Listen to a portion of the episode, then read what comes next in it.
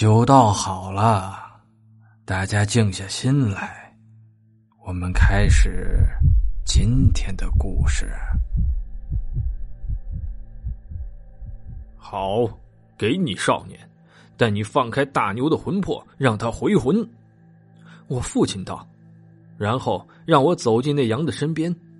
此时那羊眼里尽是红光，一看就知道是个老鬼。大牛回魂，上！等的就是这句话。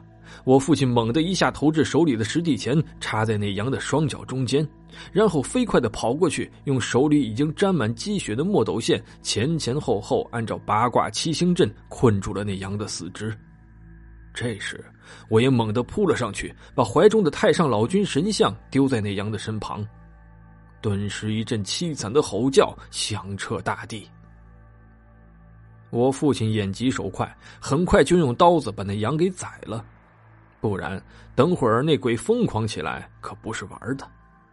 完事儿之后，就大声道：“来几个汉子，快把这羊放火烧了！”刚才还吓懵的汉子，这时听了我父亲的话，立刻跃了起来。本来大牛家就架好了大锅，这时直接掀开锅，把羊丢在火堆里，一阵噼里啪啦的响声，夹着一股腥臭无比的尸臭味儿。众人闻了都作呕。很快，处理这个老魔之后，父亲才把大牛的魂魄招了回来。问明了情况之后，痛苦一阵子，这才归阴。而罪魁祸首那个少妇已经晕过去了，而他表哥已经是脸色苍白，瘫痪在地上。原来是这少妇早跟他这个表哥好上了。最近这个表哥做生意发财了，可是家里人却把他许给了大牛。两人因为想要在一起，便合谋用不易察觉的毒药害死了大牛。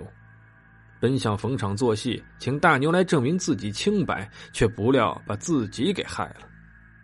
听了大牛的话后，家里的亲戚很快就把他们两个捆了起来，第二天就召开了大会，烧死了这对奸夫淫妇。听了这个事儿之后，我们都吓坏了。再看其他人，脸色苍白，快要晕过去了。我呵呵一笑，道：“这叫自作孽不可活，天网恢恢，疏而不漏。”